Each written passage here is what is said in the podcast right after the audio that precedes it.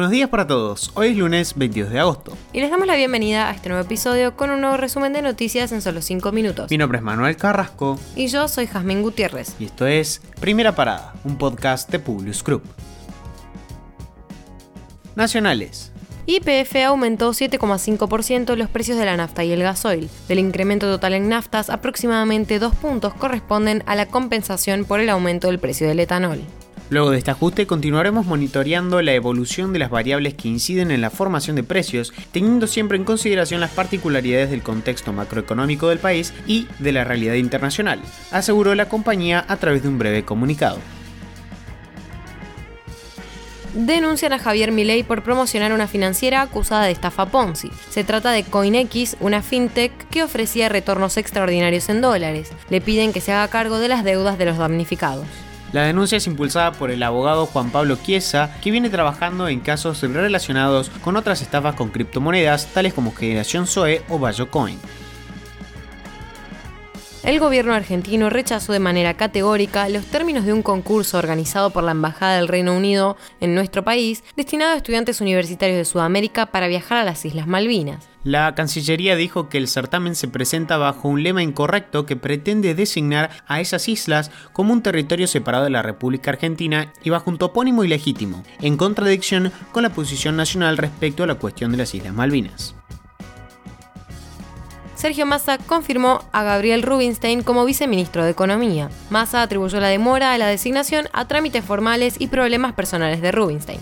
El flamante secretario de Programación Económica agradeció a Massa e hizo referencia a la amplitud del gobierno al aceptarlo en sus filas pese a su mirada crítica y pidió disculpas por sus cuestionamientos agravantes.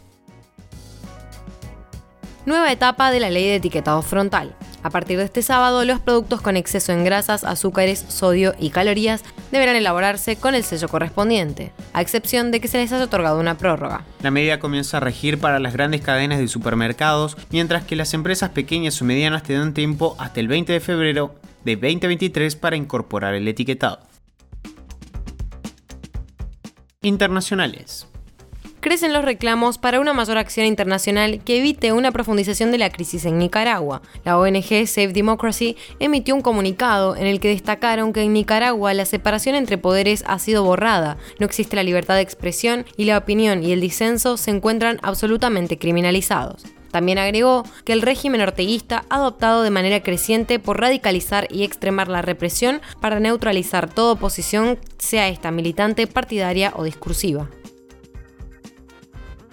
Zelensky advirtió que Rusia podría intentar hacer algo particularmente cruel durante el Día de la Independencia de Ucrania. Pidió a la población ser fuertes ante lo que teme será una arremetida por parte del ejército del Kremlin.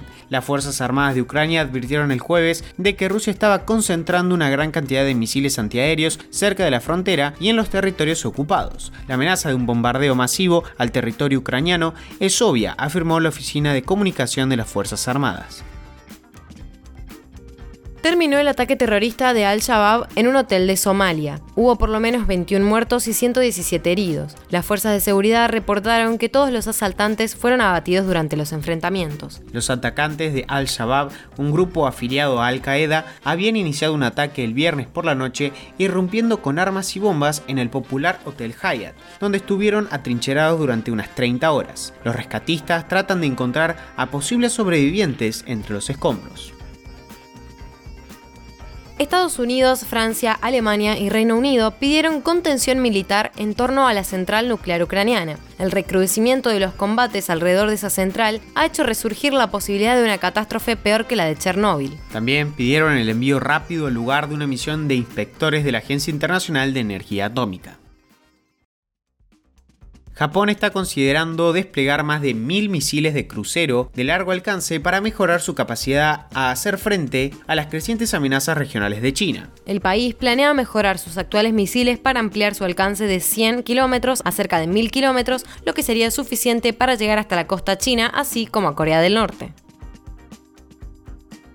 El Ministerio de Defensa de Taiwán confirmó este sábado que cinco buques de guerra y al menos 17 aviones de combate chinos se han aproximado a la línea de seguridad marítima del territorio en una nueva exhibición de fuerza de China para reclamar lo que considera son sus derechos soberanos sobre el territorio. Como hace habitualmente, Taiwán respondió declarando una alerta a sus fuerzas y avisando a los aviones y a los barcos chinos que retrocedieran posiciones inmediatamente.